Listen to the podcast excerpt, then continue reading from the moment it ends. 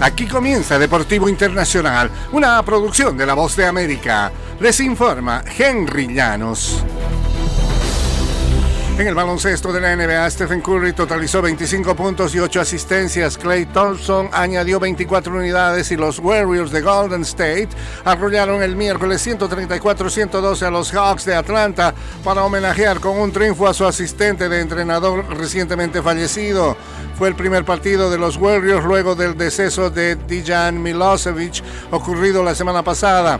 Curry Thompson, los Splash Brothers, brillaron al jugar en memoria de su querido Brate, palabra que significa hermano en serbio.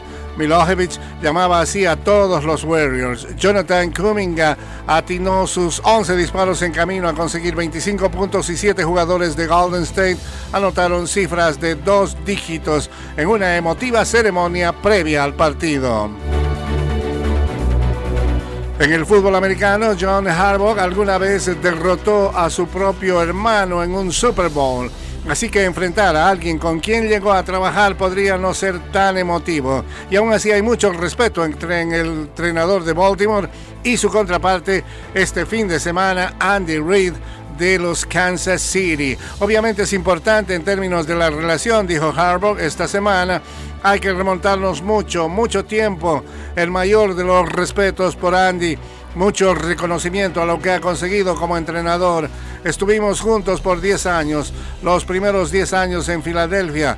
Estuvimos en muchos juegos de campeonato y muchos partidos de playoff se enfrentarán como entrenadores en jefe por primera vez en un juego de postemporada el domingo cuando los Ravens reciban a los Chiefs. Es algo notable considerando lo exitosos que han sido. Es la cuarta aparición de Harbaugh en una final de la conferencia americana con los Ravens de Baltimore.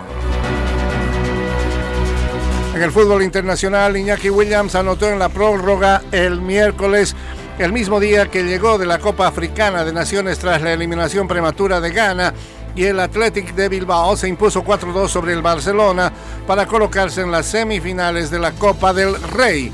Su primer disparo dio en un palo, pero el propio Williams aprovechó el rebote para marcar a los 107 minutos. En el descuento, su hermano Nico Williams aseguró el triunfo para colocar al club vasco en la ronda de los cuatro mejores por quinta campaña consecutiva el Barcelona se llevó otro duro golpe.